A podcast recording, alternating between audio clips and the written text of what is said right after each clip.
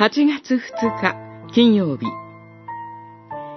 永遠の主を信頼する。詩編74編。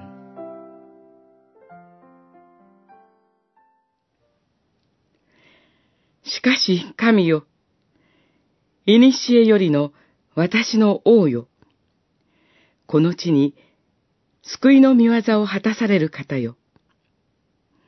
あなたは道からをもって海を分け、大水の上で竜の頭を砕かれました。詩編74編12節13節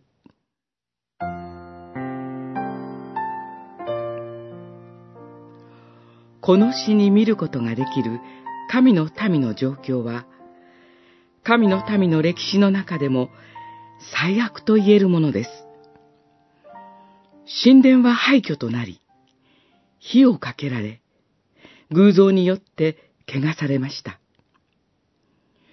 預言者はおらず、この苦難がいつまで続くのか知ることさえできません。神を信じ、礼拝してきたはずなのに、神に突き放されてしまった。信仰者としては最も絶望的な状況です。私たちは、時にそのような絶望を経験しなければならないことがあります。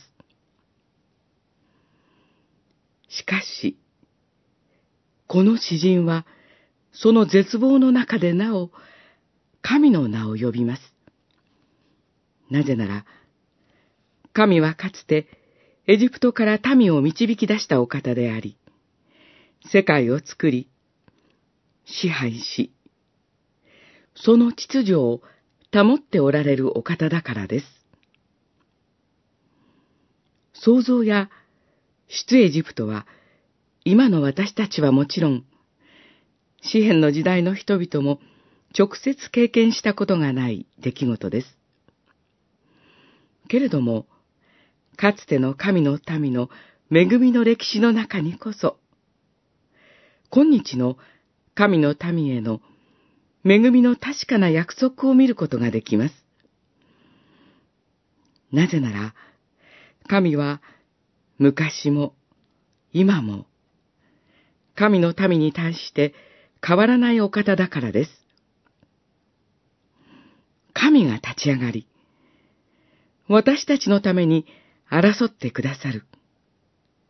私たちは神に期待して待ち望みます。